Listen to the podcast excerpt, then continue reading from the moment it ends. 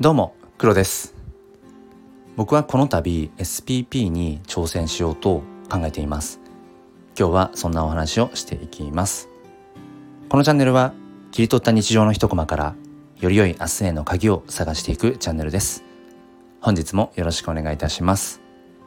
さてさて本題ですけれどもえーと、SPP に挑戦をする理由なんですがまず先に言っておくとえっ、ー、と何でしょう。本来の SPP の、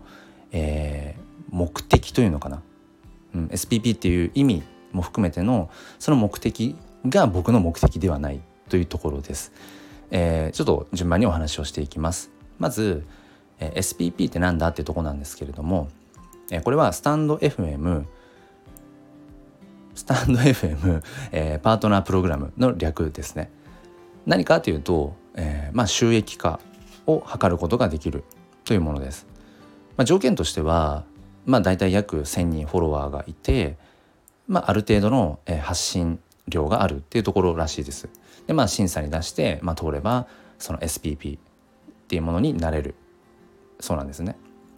でじゃあこの SPP っていうものでその収益化ってどういう仕組みなのっていうところなんですけれども収益化には3つの方法があって、えー、1つは、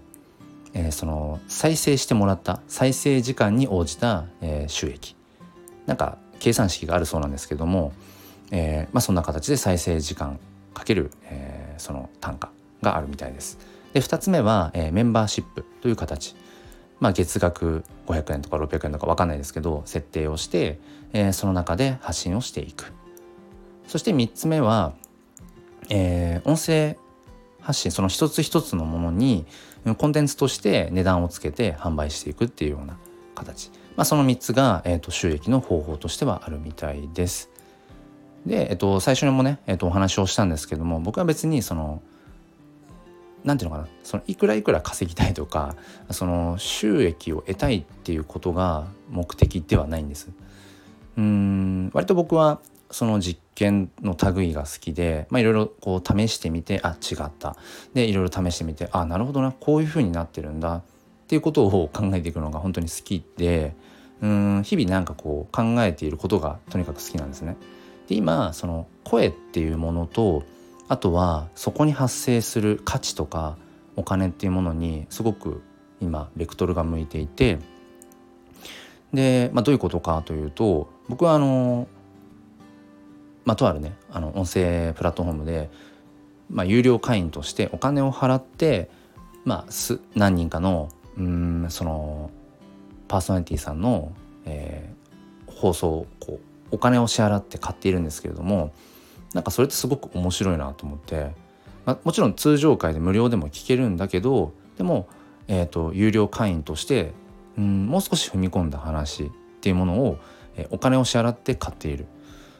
でそこで考えた時に僕は何でそのわざわざ、えーと、お金を支払って声を聞いてるんだろう音声を聞いてるんだろうって思った時にそのまあ無料っていうものよりも自分がやっぱりお金を支払ったっていう方がなんかその同じ情報だとしてもその受け取ろうとする姿勢が変わるんですよね。例えば無料で読める書籍と自分が1,000円払った書籍があったとしたら後者の1,000円支払った書籍の方が僕はすごくじっくり読みます。やっぱり1,000円支払った分だけやっぱりその対価としてね、うん、何かを得たいって思うからだから何でもかんでもその無料っていうのが果たしていいのかっていうのは最近よく考えています。そして、えーと、もう一つとしてはうんお金を支払っているからこそそれに対してあ価値があるはずだって自分自身が思えるっていうところもありますよね。まあ、安心感を買ってるってところもあるかもしれません。うん、って思った時に僕がその、えーと、とあるねうんと有料会員としてお金を支払ってその方の音声を聞いているっていうのはお金を支払ってるからきっと今僕が